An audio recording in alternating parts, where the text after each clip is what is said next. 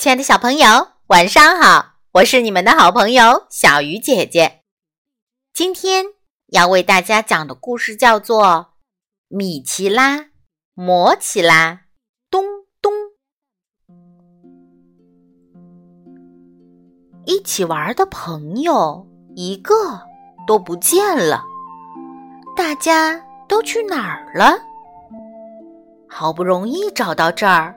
连个人影儿都没有，小宽来了气，开始乱唱起来。他扯开嗓门喊出一首自己瞎编的歌儿：“吃饱了，七分饱，阿平朵的金苹果，九拉呀，皮克坦克，米奇拉，摩奇拉，咚。”咚！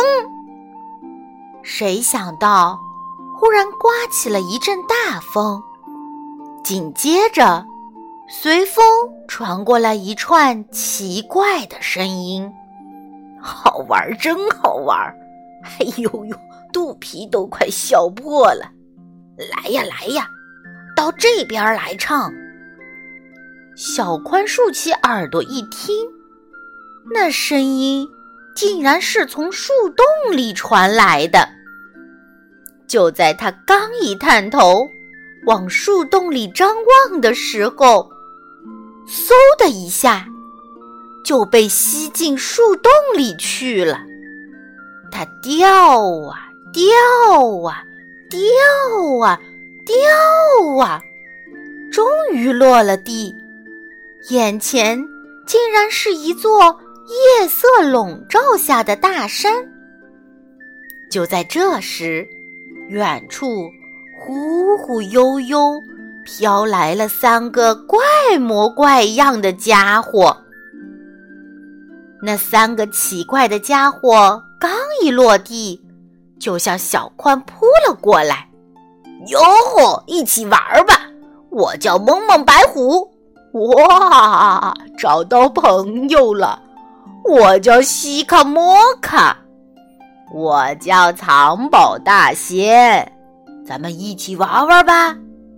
才不呢！我怎么能跟妖怪玩呢？小宽大声嚷道。三个怪物听了以后，立刻放声大哭起来。哦，我要一起玩！呵呵，一起玩，一起玩嘛！烦死了！别哭了，跟你们玩还不行吗？可是，三个家伙又吵了起来。先跟我玩，先跟我玩。什么？该我？不对，我才是第一个。三个怪物打成了一团。别打了，你们石头剪子布吧！小宽大声叫道。这下。他们松开手不打了，石头剪子布的比划起来。结果，第一个赢的是西卡莫卡。他先在小宽的脖子上系了一块包袱皮，之后两人从这边的树枝游到那边的树杈，玩起了。飞鼠荡悠悠的游戏，包袱皮呀，呼啦啦；飞鼠荡悠悠，头发头发飘呀飘。飞鼠荡悠悠，真帅真帅，飞得高，一起荡悠悠。小宽不知道飞荡了多少个来回，全身都被汗水浸透了。第二个。